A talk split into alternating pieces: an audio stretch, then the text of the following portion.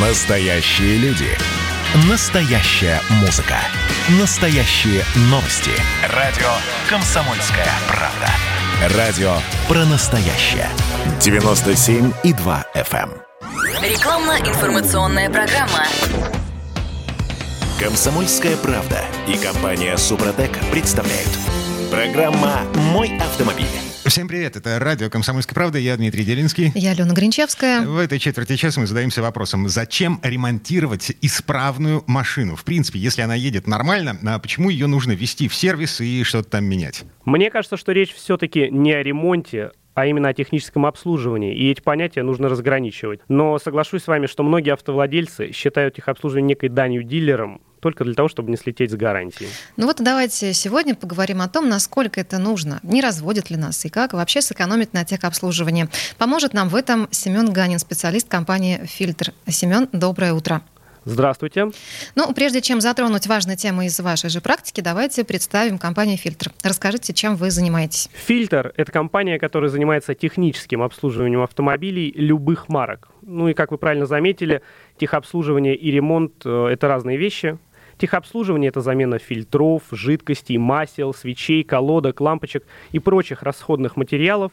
То есть мы, э, в принципе, выполняем регламентные работы. Ну а подробнее ознакомиться о том, что делает наша компания, можно на сайте stofilter.ru или по телефону 223 44 33, код города 495. Да, но вот именно регламентные работы многие автовладельцы и воспринимают как а, возможность какое-то время выкачивать деньги из владельцев а, машин на гарантии. Я думаю, что такая ситуация обусловлена тем, что дилерский ценник зачастую бывает для многих просто неподъемным, ну а люди просто не знают, что имеют право выбирать, где делать ТО. На данный момент процентов 30 наших клиентов – это владельцы новых гарантийных автомобилей, которые, собственно говоря, умеют считать деньги, да, любят свои автомобили, поэтому и обслуживаются у нас, потому что у нас, обслуживая машину с гарантией, она не слетает, а ценник существенно ниже дилерских. Слушайте, очень интересно. А, К вопросу денег мы обязательно вернемся. А, Давайте все-таки про техобслуживание. А, Риторический вопрос. Насколько нужно техобслуживание? Регулярное ТО? Новая машина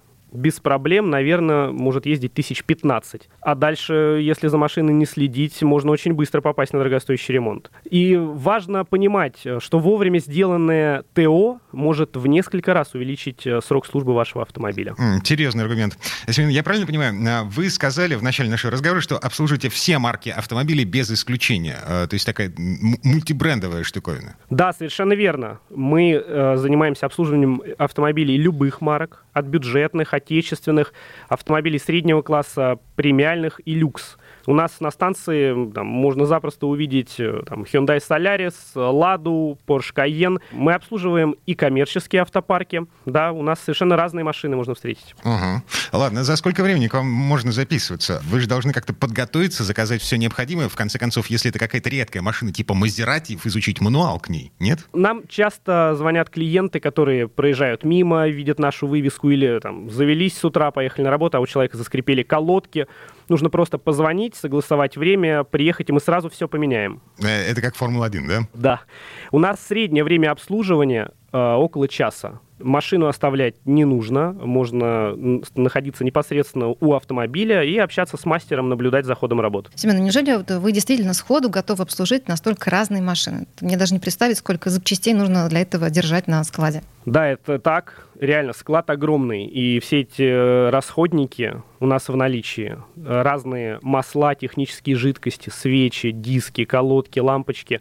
На все марки автомобилей у нас в наличии. При этом на автомобили, скажем так, повседневные, да, ну, такие массовые, мы можем еще и предложить несколько вариантов э, материалов по ценам. Все эти материалы, разумеется, качественные сертифицированные от мировых производителей. Вообще, конечно, это очень удобно, потому что самому бегать никуда не нужно, и самому искать э, запчасти тоже нет необходимости.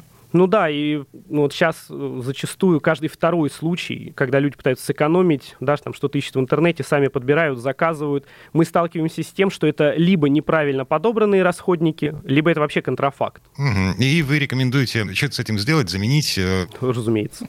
Да, я понимаю, экономить так себе. Семен, следующий вопрос. Существует утверждение, существует мысль, что регламент обслуживания автомобилей у производителя не всегда корректен для наших условий. Вот, например, в моем фокусе в руководстве написано, что регламентные работы нужно проводить каждые 15 тысяч километров. Я понимаю, э, врут нагло врут. Ну, они скорее не врут, они просто усредняют э, показатели, да. Э, дело в том, что никто не делает поправку на условия климата, дорожной обстановки. Мы э, рекомендуем проходить техническое обслуживание один раз в 10 тысяч километров, если это обычный бензиновый автомобиль, и раз в 7 тысяч километров, если автомобиль с дизельным двигателем, либо с турбированным. Но, опять же, не реже, чем один раз в год. Это про замену масла. А э, все остальные работы, все остальные системы? При замене масла в двигателе мы рекомендуем менять воздушный фильтр, салонный фильтр. Ну а касаемо остальных агрегатов, э, нужно смотреть по состоянию, не по предписанию производителя, так как, возможно, манеру езды человека, это все предугадать просто нельзя. Да? Условия эксплуатации автомобиля, они э, совершенно разные. Поэтому мы проводим бесплатную диагностику, чтобы не менять хорошее на новое, как говорится, и э, наоборот, вовремя обнаружить и предотвратить поломку. В регламенте некоторых автопроизводителей вообще не предусмотрена замена масла в коробке передач. Вот знаете почему? Ну, насколько мне известно, то считается, что масло ВКПП рассчитано на весь срок службы автомобиля. Это ведь так? Да, на весь срок службы, но весь подвох в том, что срок службы приравнивается к гарантийному сроку автопроизводителям. А гарантийный срок там, на некоторые популярные машины это 2, 3, 5 лет или 120 тысяч километров. После чего производитель думает, что вы либо должны новую машину себе купить, либо заменить агрегат целиком. И, собственно говоря, чтобы избежать таких проблем и удвоить срок службы, например, коробки передач, необходимо менять в ней масло один раз в 40 тысяч километров пробега. И, разумеется, у нас также есть и фильтры для коробки. Мы обслуживаем любые коробки, это будет стоить совершенно вам недорого и убережет от серьезных проблем. От себя довольно, что узнать стоимость замены масла в коробке автомате и записаться на техобслуживание можно, ну, прямо сейчас, например. А, звоните 223 44 33 через код 495, это в Москве. Еще раз повторю, 223 44 33, ну или заходите на сайт stofilter.ru. STO-фильтр работает круглосуточно. И такой вопрос, собственно. А, Семен, где работают ваши станции? Да, у нас в Москве на данный момент две станции, как вы правильно заметили, они круглосуточные, мы работаем 24 на 7 без перерывов. Одна станция находится в Сокольниках на улице Краснобогатырской, дом 2, строение 25. Вторая станция находится на западе, это пересечение Можайского шоссе и МКАДа. В ближайшие месяцы у нас откроется еще одна станция, третья. Пока говорить не буду где. Хм. Ждите. Да, с нетерпением ждем. Так, Семен, а, я знаю, что у вас можно сделать работу, которые э, делают далеко не все. Э, это, например, замена масла в редукторах, э, в раздатке, э, шприцевание карданов. На все это э, требуется большой ассортимент жидкостей, которые держать на сервисе, ну, в общем, далеко не выгодно. Не всем выгодно. Да мне кажется, что большинство автолюбителей не знает даже про такие агрегаты, но это действительно так, и это наше преимущество. Все жидкости, даже редкие, у нас в наличии. Даже есть для муфты Халдекс, который отвечает за подключение полного привода и эффективную его работу в условиях бездорожья. Жидкости фильтры, кстати, в ней нужно менять не реже одного раза в 40 тысяч километров пробега. К слову, мы производим как частичную замену масла, так и полную с применением аппарата. А вот эти, собственно, дорогостоящие аппараты, не каждый сервис, далеко не каждый сервис может э, похвастаться в Москве их наличием. Слушайте, ну много аппаратов это, конечно, хорошо, но, насколько я понимаю, то можно делать и без всего этого. Можно, но это просто более долго, менее качественно и не экологично. Все-таки нужно быть в ногу со временем. С помощью аппаратов мы меняем масло в коробке, масло в гидроусилителе руля. Мы можем заменить антифриз э, полностью, да, прокачав его методом вытеснения на аппарате. Такая замена позволит тщательнее вымыть из системы остатки старых масел, там, стружку. У нас станция позиционируется как станция быстрого технического обслуживания. Мы все делаем в районе часа в присутствии владельца и стараемся все процессы, разумеется, автоматизировать. Конечно, если это будет какое-то большое комплексное обслуживание, времени займет больше, но, опять же, из-за такого количества аппаратов, как у нас, сделать любое ТО можно максимально быстро и, разумеется, с высоким качеством. Семен, ну и важный вопрос. А могу ли я заранее узнать, в какую сумму хотя бы примерно мне обойдется обслуживание на СТО-фильтр? Разумеется, нужно просто позвонить по телефону 223 44 33 с кодом 495. Еще раз повторю номер 223 44 33, код города 495 дать э, сервис-консультанту вводные на ваш автомобиль, и вам произведут расчет, либо вы можете воспользоваться сайтом stofilter.ru, заполнить форму, и специалист свяжется с вами, скажет стоимость обслуживания. Да, Семен, скажите еще, пожалуйста, как меняется цена на обслуживание с повышением класса автомобиля? Алена, это отличный вопрос. Все дело в том, что у нас фиксированная стоимость на расходные материалы. И в зависимости от того, какая машина, предположим, там Mercedes C-класса или представительский S-класс, цена на расходники не поменяется. И это очень существенная экономия, особенно вот касаемо премиальных автомобилей. А разница с дилером иногда доходит там, в два раза. Вот. То есть чем дороже машина, нужно понимать, тем больше вы сэкономите на ее обслуживании, если будете делать ТО у нас, да, проходить обслуживание. Если у человека стоит задача сэкономить, если автомобиль, ну, скажем так, попроще, ну, или там проблемы с финансами, всегда можно сказать, что мне нужно подобрать что-то, скажем так, подешевле. Это не хуже, это просто будет дешевле, и сервис-консультант подберет э, расходные материалы для вашего автомобиля по другой цене. Ну и, разумеется, для радиослушателей «Комсомольская правда» у нас будет дополнительная скидка в 10%. Роскошно, слушайте. Э, звоните, записывайтесь на СТО Фильтр прямо сейчас. Телефон 223 44 33 через код 495 223 44 33 сайт stofilter.ru. Семен, давайте подытожим. Для того, чтобы машина не подвела, нужно своевременно делать техобслуживание. И совершенно не важно, сколько машине лет и в каком она находится состоянии. Да, именно так совершенно верно. А мы, СТО Фильтр, поможем сэкономить время и деньги. Я напомню, что мы работаем круглосуточно и без выходных. Мы обслуживаем обслуживаем любые э, марки автомобилей. И главное, что большинство расходных материалов у нас всегда в наличии. Наши станции находятся в Сокольниках и на Можайском шоссе. Работаем мы круглосуточно. Записывайтесь, звоните 223 44 33. Код города 495. 223 44 33. Всех ждем на техобслуживание. Семен, спасибо огромное, хорошего дня. Э, Семен Ганин, специалист компании СТО «Фильтр», был у нас на связи. Но мы вернемся в эту студию буквально через пару минут. Давайте не будем растекаться мыслью. Единственный человек, который может зажигательно рассказывать про банковский сектор и потребительскую корзину – рок-звезда от мира экономики Никита Кричевский. Ну, мы, конечно, все понимаем, у нас рекордный урожай, у нас же миллиард есть, мы этим гордимся. А хлеб закупали за границей. В 2003 году Борис Абрамович предлагал мне стать папой римским. Я отказался. Он разбирается в мировых трендах, строит прогнозы и знает, что надо делать. У меня есть встречное предложение. Если вы нам намекаете, мол, вы там смотрите, да, так вы национализируете эти холдинги. Какие проблемы? По средам в 17.00 по Москве. «Экономика» с Никитой Кричевским. На радио «Комсомольская правда». Я буду резок, я буду краток, я буду четок. Комсомольская правда и компания Супротек представляют. Программа «Мой автомобиль». А это мы вернулись в студию радио «Комсомольская правда». Я Алена Гринчевская. И я приветствую автомеханика, ведущего программы «Утилизатор» на телеканале ЧЕ Юрия Сидоренко. Юрий, доброе утро. Доброе утро. Ну что, в этой четверти часа давайте поговорим о загадочных трех буквах ESP. А, если кто-то не в курсе, то есть такая система в автомобилях. Зачем она вообще нужна и нужно ли ее отключать? Вот об этом и порассуждаем прямо сейчас. Автомастер. А, Юрий, ну давайте начнем с того, а, вот как чайнику расскажите, что это вообще за система такая. Ну, Ален, я могу сказать, что не как чайнику, а как, в принципе, 80, ну, 70% водителей. Ну, приятно, что я не одна, окей. Да, и как бы водить не потому, что они там чайники или еще что-то. Нет, действительно, просто это довольно сложная система. И многие даже не знают, что она у них в машинах стоит. Вот, потому что, ну, это же надо читать целый талмуд, э, инструкцию по действию, как ее отключать и так далее. Вот, у меня, например, на, на автомобиле системы ESP вообще не, нет. Напомню, Она... у тебя автомобиль какого года? УАЗ 2010 2010 года. В следующих версиях там уже есть система угу. ESP. Очень крутая штука. Вот, но я с ней познакомился, с этой системой э, курсах экстремального зимнего вождения от, от крупной компании. Я полностью ощутил, что вообще это за система ESP и как она влияет на управление автомобилем. Вот могу теперь вот с полной ответственностью сказать, что во многих экстремальных ситуациях система ESP или вот система курсовой устойчивости является э, настоящим нашим электронным ангелом-хранителем. Вот. И отключать кнопку, вот как, как правило в машинах,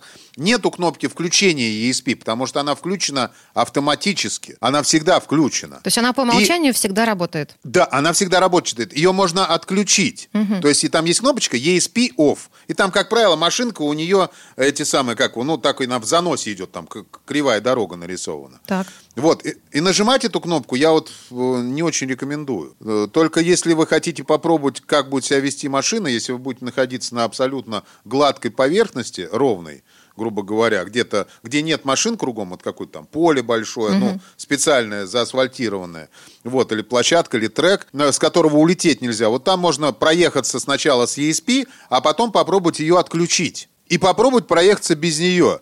Ребята, это ощущение выше среднего. Вот я как раз и понял тогда, когда приехал на курсы экстремального вождения. То есть я сначала сделал кучу маневров с системой ESP, то есть я их спокойно сделал, могу сказать. Я поворачивал, что-то объезжал препятствия, потом оттормаживался. Ну, то есть там, там крутая. Змейку делал на скорости 90. Понимаете, да, на скорости 90 я, я змейку проходил. Так. Вот, а потом я отключил ESP. При, на втором повороте я улетел ну, метров, наверное, на 40 в сторону с этой дороги, благо там просто ровная площадка была, и снег. Вот прям сразу же я просто с машиной я не справился. Ты испытано на себе. Юрий, ну, все-таки к матчасти еще давай немножко вернемся. А, Что это вообще такое? Ты уже употребил вот эти слова, загадочные системы курсовой устойчивости.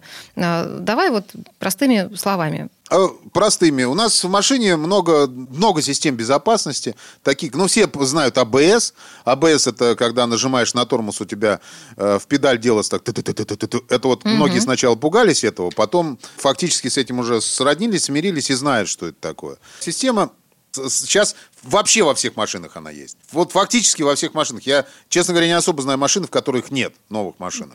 Потом сейчас есть антипробуксовочная система. EBD – это тормозное э, усилие на каждом колесе. EDS, по-моему, бл- антиблокировочная система. В общем, достаточное количество систем, установленных в автомобилях. Все зависит от класса автомобиля. То есть, чем класс выше, тем их больше. И ESP – это та система, которая сотрудничает со всеми этими системами на автомобиле. Так, а за То что есть она их она отвечает? она отвечает за курсовую устойчивость. То есть э, она управляет такими функциями автомобиля. Это рулевое управление, точнее вот недопустимость ре- резких ры- рывков рулем при заносе. Вот я же говорю, я когда ехал, вот я делал змейку, я не просто так про это сказал. Ключевая ситуация это занос, как я понимаю.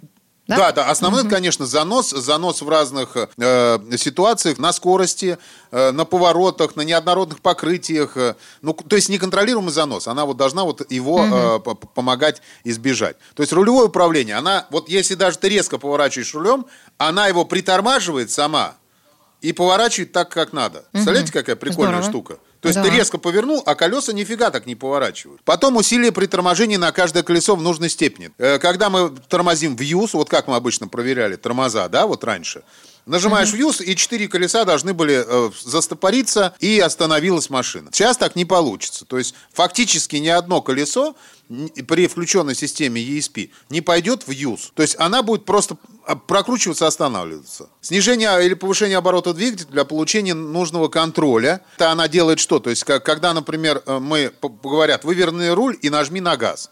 Например, есть такая история на машинах, чтобы выйти из заноса. Можно вывернуть руль, нажать на газ, но она не стартанет так сильно, как должна. То есть, как вы нажали.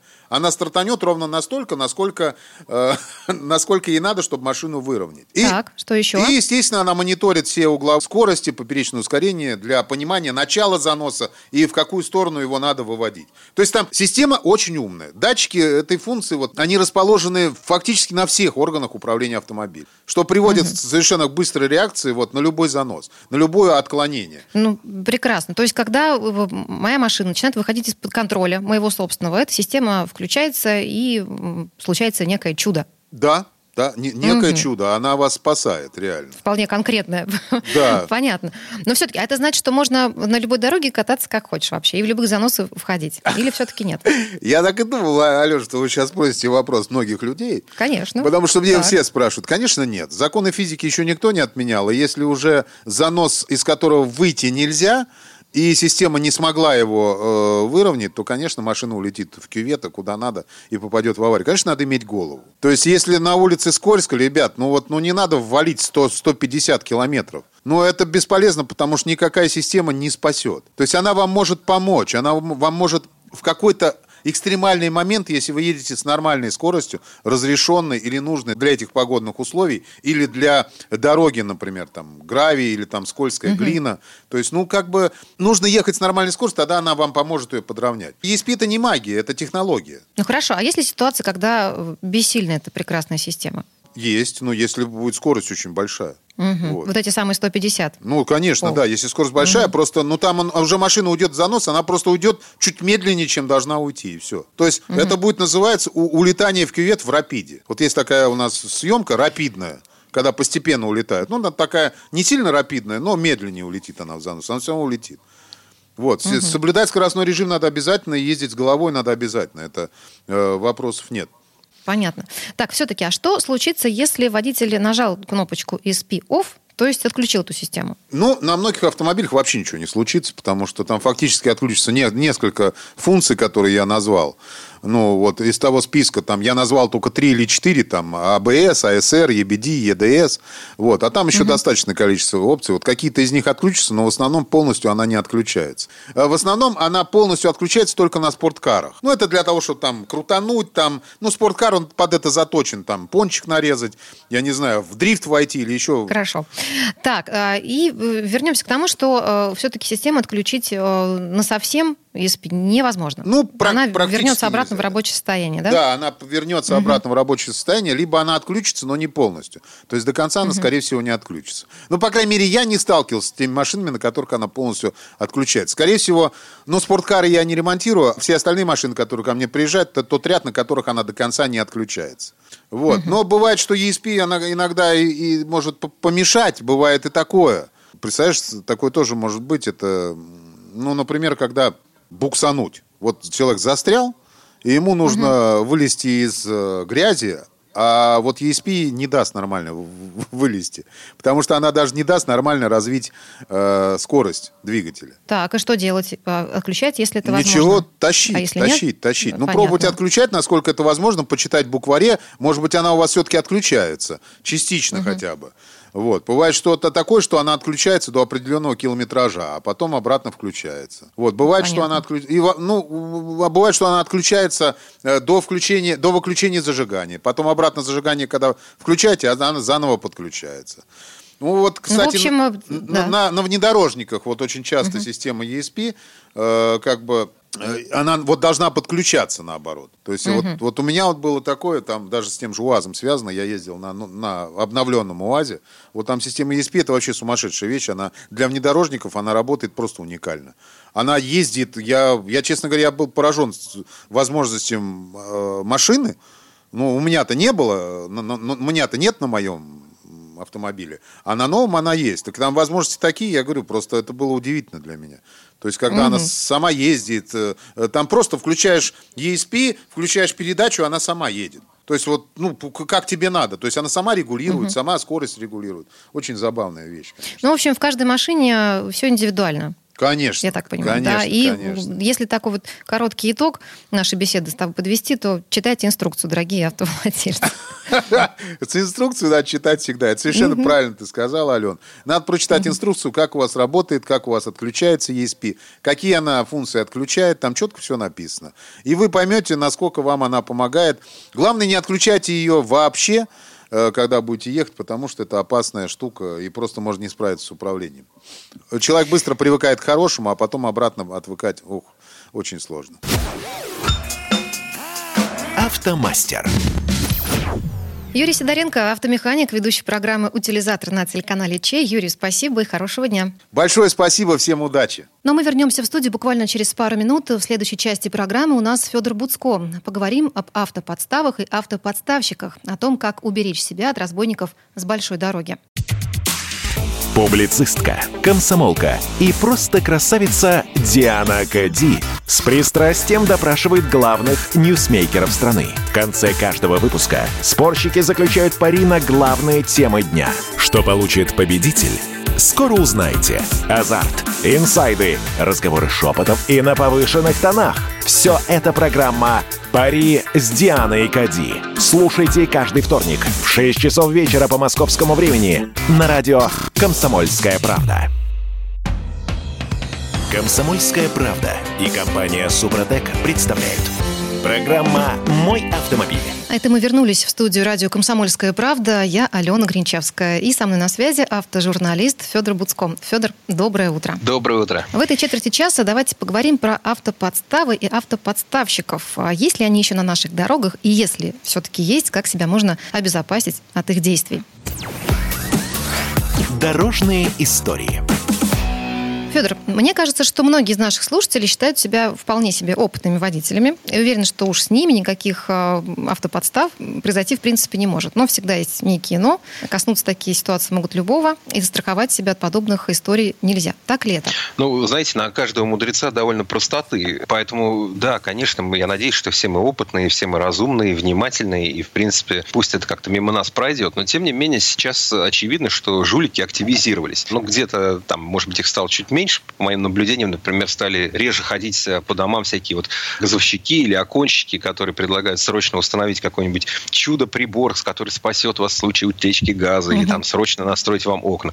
Этих стало меньше. Телефонных звонков стало какое-то ну, беспредельно огромное количество. Вот эти все службы безопасности Сбербанка беспокоят. Вот, или, не знаю, вам одобрили кредит в Тинькове, подскажите, на какие цели. Ну, вот у меня иногда бывает, что я там сижу, пишу текст, и я еще не успел его дописать, мне позвонили три раза. Это было на днях.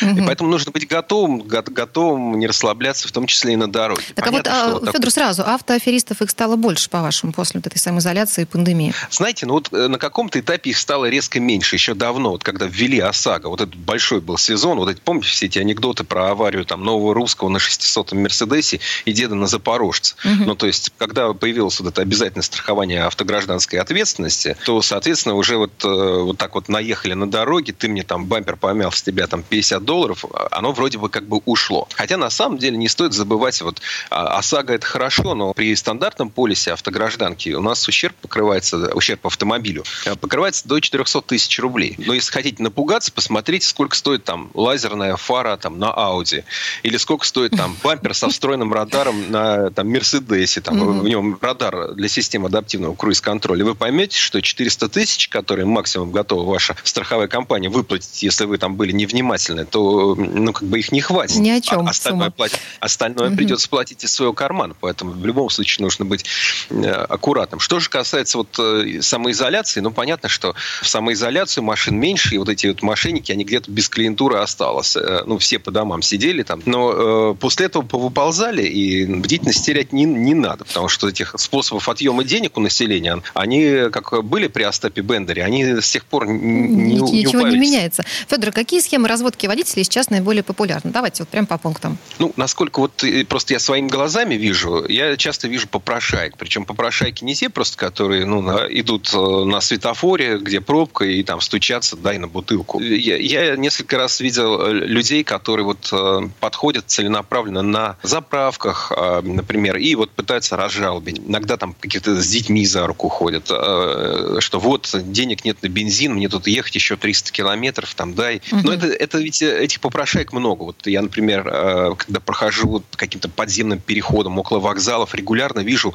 парочки, там обычно парень и девушка, которые стоят э, с чемоданом и картонкой с надписью «Помогите на билет», украли деньги. При этом они хорошо одеты, иногда там что-то скроллят в смартфончике. Ну, то есть понятно, что это люди, которые, в принципе, ну, напиши другу, пусть он тебе переведет. Сейчас банковскими переводами несложно там. Ну, скинуться вам, вам как-то друзья на билет. Нет, они стоят и именно как бы не копеечку просят, вот дай мне там 10 рублей или там 50. А вот мне на билет надо, я не знаю, там Воронеж, угу. вот, вот подай. Ну, мне кажется, а, вот, и... да, схема с попрошайками, она одна из самых безобидных, если говорить про вот эти, про этих автоаферистов. А что есть так, посерьезнее? А сейчас э, задержали в Подмосковье, это была банда, э, люди э, занимались тем, что вот сажали за руль Toyota Land Cruiser, там, поддержанного автомобиля большого внедорожника, сажали женщину уже в возрасте таком предпенсионном, угу. пенсионного, и, соответственно, дальше э, она там ездила по дороге, у нее уже заранее было повреждено, э, было повреждено э, там зеркало и крыло. Группа преступников находила жертву, обычно это были пожилые люди, и дальше вот устраивали свой спектакль. То есть там догоняли, кидали в машину, там чем-то создавали какую-то видимость, что вот было ДТП или там звук какой-то делали. Догоняли эту машину, потом вот вы там подрезали подрезали, вы виноваты, тут же какие-то свидетели, и вот э, несколько человек уже подтверждено, что стали жертвами вот такой ситуации. А вот эти вот все схемы, когда тоже какой-то звук там создается, якобы человек переходил дорогу, ему разбили дорогие часы, там, либо что-то еще, они тоже все еще в действии? А, это точно в действии, потому что э, вот достаточно в YouTube набрать э, соответствующие поисковые запросы, вы увидите просто подборки съемок с видеорегистраторов, где очевидно, что пешеход специально идет под колеса автомобиля. Бросается, падает. Иногда бывают какие-то комичные ситуации, неловкие, когда вот ну не рассчитал немножко, он думал, что вот его сейчас чуть-чуть насобьют, а водитель успел остановиться, а он уже там падает, э, картина, значит, на, на мостовой, там тычет каким-то своим телефоном, когда mm-hmm. ему показывают на регистратор, то ну, Он сразу встает и убегает. Да. Живой, невредимый. Это, этого довольно много. Mm-hmm. Говорят, что по-прежнему существуют разводы на трассах, когда люди э, едут по тому участку дороги, где запрещен обгон, желательно, чтобы он долго был запрещен, и перед ними становится машина, которая вот нарочито едет очень медленно, может быть, включает аварийку, якобы сломалась, но не пропускает, не съезжает на обочину. И вот в тот момент, когда вы уже устали ждать и пытаетесь а, обогнать эту машину, э, вас, э, соответственно, сзади кто-то начинает притирать, и, возможно, там тоже едет автомобиль, который либо уже имеет какие-то повреждения и имитирует столкновение, и вас останавливает, да вот вы виноваты. Ну, в общем, суть такая, что э, мошенники, они, в принципе, выбирают всегда себе жертву. А кто в группе риска, а, кстати, Федор? В первую очередь, наверное, это люди пожилые, может быть, это молодые девушки, э, может быть, это такие, знаете, профессиональные дачники. Ну, то есть, если за рулем сидит бритый 40-летний э, мужик крепкого телосложения, скорее всего, к нему просто не подойдут. Угу. Если преступники видят, что в машине стоит видеорегистратор, тоже, скорее всего, проще, ну, как бы с кем-то другим э, общаться. Но, тем не менее, коснуться это может каждого. И мы не всегда знаем как. Могут подойти на заправке попросить о помощи. Может, на дороге стоит девушка около автомобиля и там голосует. А, сломался капот, открыт, помогите. Понятно, что есть такая водительская взаимовыручка, и я отнюдь э, не хотел бы, чтобы ее становилось меньше. Я тоже стараюсь помогать, если... А вот, если нужно. А вот как отличить все-таки, если человек попал в реальную беду, или это все-таки автоподставщик? Вот это чутье какое-то может есть.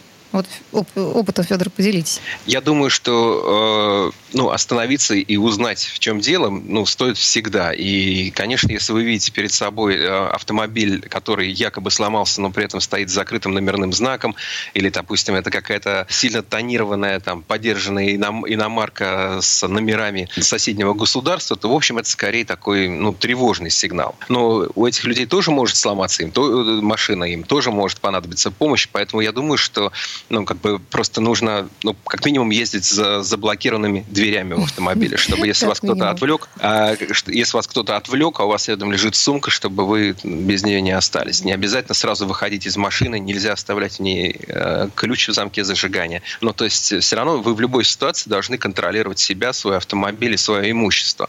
А также вот есть такой момент, что если вы даже поняли, что мошенники, а мошенники, допустим, имитировали, что у вас было столкновение, может быть, вы убеждены, что они мошенники, но вы э, не должны спешить уехать с места ДТП. То есть тут есть такая двоякий момент. С одной стороны, вы понимаете, вам, возможно, грозит опасность. А с другой стороны, если ДТП действительно было, а вам показалось, что его не было, и вы уедете, то, по идее, вы можете лишиться прав э, на срок до полутора mm-hmm. лет. За оставление места ДТП, да? За оставление места ДТП. Mm-hmm. Но тут нужно понимать, что если, допустим, вам действительно угрожает опасность, вот не фигуральная какая-то, а реальная, ну, допустим, человек бьет по вашему автомобилю, требует выйти, вы заблокировались, он вам там ломает э, зеркало, там стучит в дверь, дергает за ручку. Вы можете уехать, э, ну, не уехать навсегда оттуда, да, а, допустим, вы уезжаете до того места, которое считаете безопасным и вызываете ГИБДД или полицию. И в этом случае это не называется покинуть место ДТП, ну, просто вы уехали на безопасное расстояние. А если же вам показалось, например, да, вот вы думаете, что ДТП не было, оно было, а вы уехали, это чревато. И вот даже если, допустим, допустим, виновник или там вторая сторона в этом э, конфликте покинула место ДТП, вы уезжать не должны. Ну, допустим, ситуация. Вы ехали по двору, и там пьяный человек, э, шатаясь, попал вам под колесо. Но не то, чтобы вы по нему переехали, но, скажем, вы его толкнули uh-huh. машиной, или, не знаю, наехали ему на стопу там задним колесом. А виноват он. И он говорит, все, я ничего мне не надо, я уже ухожу, все нормально. Вы не должны уезжать с места ДТП, вы должны вызвать полицию, потому что этот человек, которому вы, допустим, на ногу наехали, он сейчас может быть э, в радостном настроении, приподнятом, э, и он боли не чувствует, и все у него хорошо. А вот на утро у него окажется, что у него сломан палец, он пойдет э, в травмпункт, сообщит о том, как это произошло, вас найдут по камерам, и вы уехали с места ДТП. Это чревато, опять-таки, для вас очень серьезными проблемами. Поэтому mm-hmm. вот с этим нужно быть аккуратным. Да. Ну, а в целом... Ну и в целом, я так понимаю, самое главное не отдавать на месте никаким автоаферистам деньги, вызывать оперативные службы, разбираться уже с ними. Всегда это нужно делать, потому что переданные где-то у капота деньги вас никак не защищают ни от чего. Расписку на капоте, наверное, можно написать, наверное, можно снять на видео ролик о том, что вот э, претензий не имею, но это уже такие более сложные э, материи. Лучше всегда вызвать полицию и удостовериться в том, что вы теперь чисты перед законом. Федор Буцко, автожурналист. Федя, спасибо большое. Хорошего дня. Всего доброго. Дорожные истории. В следующей части программы у нас журналист и летописец мирового автопрома Александр Пикуленко. Он покатался на новом Дастере. И у нас есть вопрос, а эта машина действительно новая? Как дела, Россия? Ватсап-страна! Это то, что обсуждается и то, что волнует. Это ваши сообщения в прямом эфире, в том числе и голосовые. Каждый будний день с 11 до 15 часов с Михаилом Антоновым. Эфир открыт для всех. Включайтесь. Радио «Комсомольская правда». Радио про настоящее. «Комсомольская правда» и компания «Супротек» представляют. Программа «Мой автомобиль». А это мы вернулись в студию радио «Комсомольская правда». Я Дмитрий Делинский. Я Алена Гринчевская. В этой четверти часа у нас традиционная история от Александра Пикуленко. На этот раз речь пойдет о втором поколении кроссовера Renault Duster, который только-только появился на российских дорогах. Но и ожидаемо он стоит дороже, чем э, старый предыдущего поколения. Но вот насколько это подорожание оправдано? А, давайте послушаем Сан Саныча. Он покатался на этой машине. Предыстория. История имени Дастер началась в 80-х годах прошлого столетия, когда в румынском городе Кампулунге начали выпускать внедорожник Ара-10, кстати, с агрегатами Рено, который поставляли в Англию как раз под именем дочей Дастер. Потом это имя забыли почти на полвека. Ну а уже в наши времена кому-то из руководства Рено пришла в голову сногсшибательная идея создать бюджетный внедорожник. Над внешностью Дастера тогда дали потрудиться дизайнеру дизайнеру Эрде Тунга, родом из Улан-Батора. Он рисовал автомобиль, держа облик Рено 4, легендарной модели, выпускавшейся почти 30 лет. Показанный в конце 2009 года на Женевском автосалоне концепт Дастер привлек к себе повышенное внимание благодаря экстравагантному внешнему виду и отличным техническим характеристикам. Однако, когда дело дошло до серийного выпуска кроссовера, большая часть идей не была воплощена в жизнь из-за их высокой себестоимости себестоимости. Русский след в этом проекте впервые появился в 2013 году, когда над рестайлингом Дастера поработал Евгений Ткачев, один из авторов нового фирменного стиля автомобилей «Лада». Изначально Рено Дастер создавался в расчете на рынке стран третьего мира. И что интересно, даже после ряда изменений под вкусы более искушенных потребителей, автомобиль, представленный в своей новой ипостаси, все же сохранил свою сущность. Мягкая всеядная подвеска с приоритетом приоритетом на комфортную езду, нежели на управляемость. Уже не такой скромный дизайн интерьера с хорошими, но недорогими материалами. На самом деле, второе поколение Renault Duster – это действительно новый автомобиль. Причем как внешне, так и внутренне. Нарочитая массивность кузова в этот раз дополнительно подчеркнули рельефом крыльев широкими отштамповками, порогом и очень уместными жабрами. Но самым выдающимся элементом в экстерьере можно назвать переднюю решетку и светотехнику. Фары головного света сложной формы достойны отдельного разговора. Не уступают им по изяществу и задние фонари.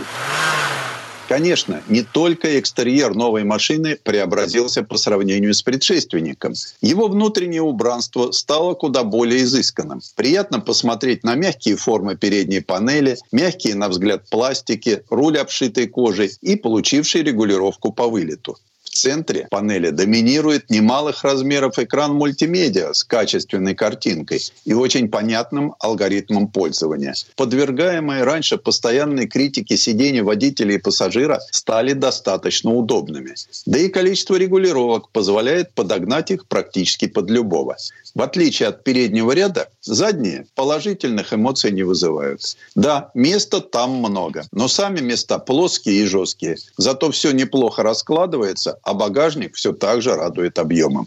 И что особенно приятно, хотя это и не бросается в глаза, переход от малобюджетного проходимца в сторону хорошо упакованного и безопасного внедорожника. Так, у нового Дастера появился жесткий силовой каркас кузова из ультрапрочных стали, 6 подушек безопасности. Как все помнят, начинали с одной. Система помощи на спуске и целых три крепления для детских сидений на заднем ряду. Так как тест-драйв проходил в холодном марте, удалось оценить и всю прелесть зимнего пакета. От дистанционного пуска до обогрева всех сидений руля. И очень приятной мелочью оказался обогрев форсунок омывателя. А еще новому автомобилю добавили второй контур уплотнения дверей и багажника. Это значит, что внутрь не будет попадать вездесущая пыль, а тепло дольше сохранится. Также у нового Дастера появился однозонный климат-контроль с хорошим алгоритмом управления и неплохим распределением потоков воздуха. Моторы, расположившиеся под капотом нового Renault Duster, порадуют любого, кто задумывается над выбором. Пять двигателей. Что-то я не припомню такого в бюджетном классе. Здесь создатели машины постарались угодить всем. Начинаем с четырехцилиндрового бензинового 1.6 в двух вариантах. У одного мощность 114 лошадиных сил, у другого 117. Первый вариант вариант объединен с пятиступенчатой механикой. Такой автомобиль будет только переднеприводным. Второй, где 117 сил, дополнен шестиступенчатой коробкой передачи полным приводом. Остался в гамме проверенный и востребованный двухлитровый агрегат мощностью 143 лошадиных силы. Его тоже объединили с шестиступенчатой механикой и приводом на все колеса. А еще Дастер не лишили дизельного мотора. И это очень хорошо, потому что сочетание полуторалитрового 109-сильного двигателя на тяжелом топливе, шестиступенчатой механиком и полным приводом я посчитал оптимальным.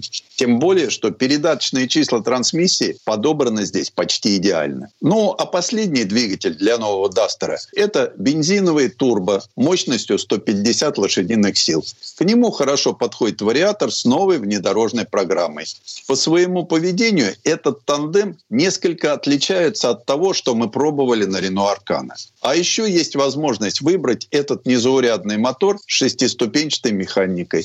И в том и другом случае привод будет полным. На дороге новый Дастер вызывает несколько противоречивых чувств. Вроде бы и динамика разгона вполне соответствует возможностям двигателя и внутренним ожиданиям. Но, видимо, из-за хорошей звукоизоляции возникает некое ощущение небыстрой динамики. Тем более, что подвеска ведет себя весьма собранно собрана и радует хорошо подобранными настройками. Не очень большие крены кузова в поворотах, почти полное отсутствие раскачки на неровностях, а их нам в этой поездке встречалось с избытком. Вообще, может, Дастер и не дотягивает до европейских идеалов по управляемости, но место крепкого середняка по этому показателю ему обеспечено. И в этом большая заслуга нового рулевого механизма с электроусилителем. В поворотах автомобиль ведет себя собрано, прогнозируемо и демонстрирует легкую недостаточную поворачиваемость, требуя небольшой коррекции в крутых виражах. Видимо, это следствие работы системы полного привода. И, конечно, межосевую муфту нефту можно принудительно заблокировать. Но это актуально уже на совсем откровенном бездорожье. Его, кстати, тоже хватило. И броды через речки, и прибрежный песок, и грязные грунтовки. И что особенно приятно, многочасовая езда по дорогам разного качества не утомила даже привередливых седаков. Как всегда, на дизельном автомобиле порадовал расход. Даже в таких тяжелых условиях он был чуть меньше 9 литров дизельного топлива на 100 километров. Очень достойный результат. Конечно, новый Дастер стал дороже. Но скажите мне, а что сейчас дешевеет? Если взять всю совокупность изменений в этом действительно новом автомобиле, то оказывается, что переплата вполне оправдана. Ведь он сохранил надежность и простоту конструкции, неприхотливость и проходимость. Зато прибавил во всем параметрам. От размеров до комфорта. А для тех, кто бы хотел сэкономить, есть базовая версия. И стоит недорого, и ничего лишнего нет. Так что новый Renault Duster вряд ли кого оставит равнодушным. У него устоявшийся привычный облик, и, на мой взгляд, он отлично подойдет тем, кто не любит зря тратить деньги и является приверженцем спокойного стиля езды на дорогах и там, где их почти нет. Предыстория. Сан Саныч, спасибо. Это был Александр Пикуленко, летописец мировой автомобильной индустрии. И у нас на этом все на сегодня. Алена Гринчевская. Дмитрий Делинский. Берегите себя. Программа «Мой автомобиль».